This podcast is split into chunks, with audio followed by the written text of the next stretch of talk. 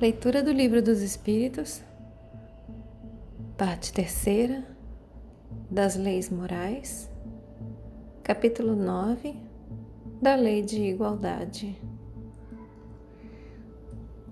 Desigualdades sociais. Pergunta 806. É lei da natureza a desigualdade das condições sociais? Resposta dos Espíritos: Não. É obra do homem e não de Deus. Letra A. Algum dia essa desigualdade desaparecerá? Resposta dos Espíritos: Eternas somente as leis de Deus o são. Não vês que dia a dia ela gradualmente se apaga? Desaparecerá quando o egoísmo e o orgulho deixarem de predominar. Restará apenas a desigualdade do merecimento. Dia virá em que os membros da grande família dos filhos de Deus deixarão de considerar-se como de sangue mais ou menos puro. Novamente, dia virá em que os membros da grande família dos filhos de Deus deixarão de considerar-se como de sangue mais ou menos puro. Só o espírito é mais ou menos puro, e isso não depende da posição social. Pergunta 807. Que se deve pensar dos que abusam da superioridade de suas posições sociais para em proveito próprio oprimir os fracos? Resposta dos Espíritos: merecem anátema. Ai deles! Serão a seu turno oprimidos. Renascerão numa existência em que terão de sofrer tudo o que tiverem feito sofrer aos outros. E como esse trecho também é um trecho mais curtinho, eu vou fazer a leitura do Livro dos Espíritos, comentado pelo Espírito Miramês do site o livro dos espíritos comentado.com. Vou fazer a leitura da questão 806. É da lei da natureza a desigualdade das condições sociais.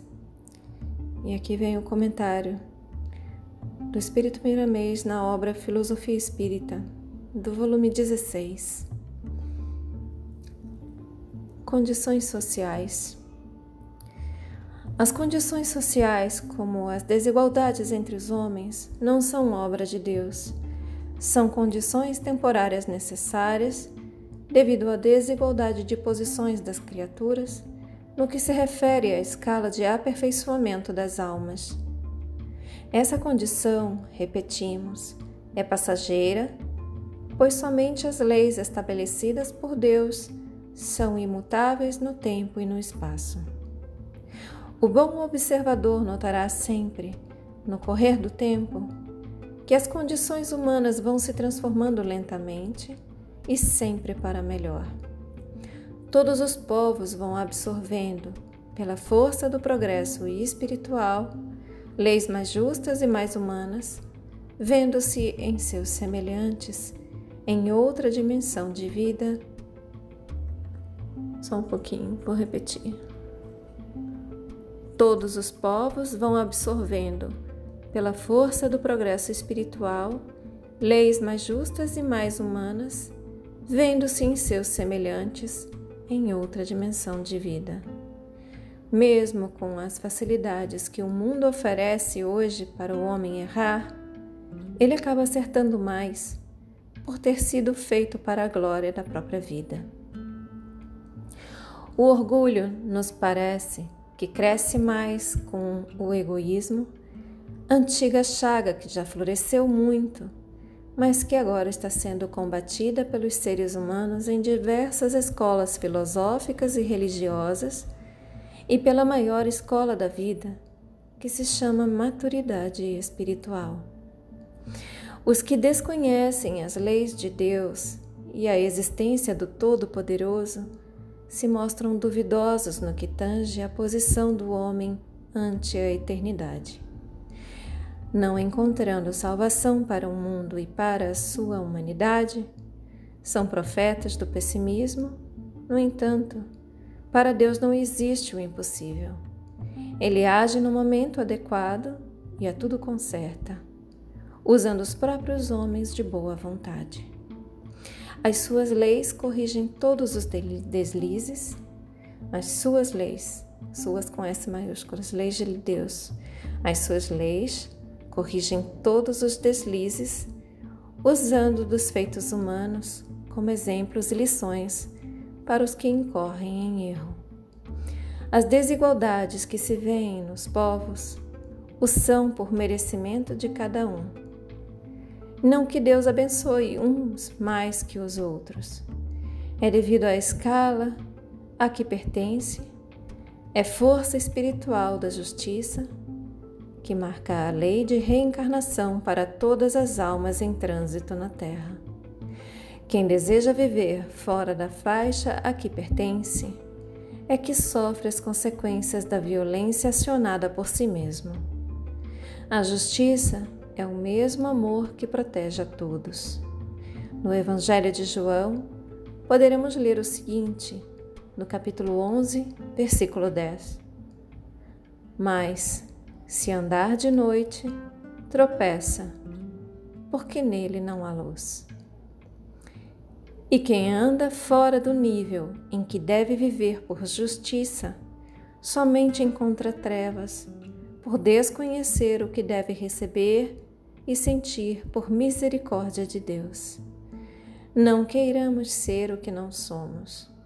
Cada criatura tem dentro de si um vigia que lhe dá conhecimento dos seus poderes e dos seus limites em tudo que faz e pensa.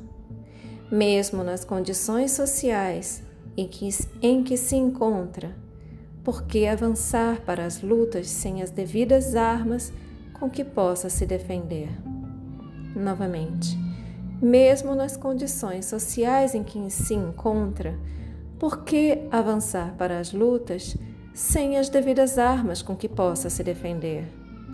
O que acontece com um médico que não se aprimorou na arte de curar?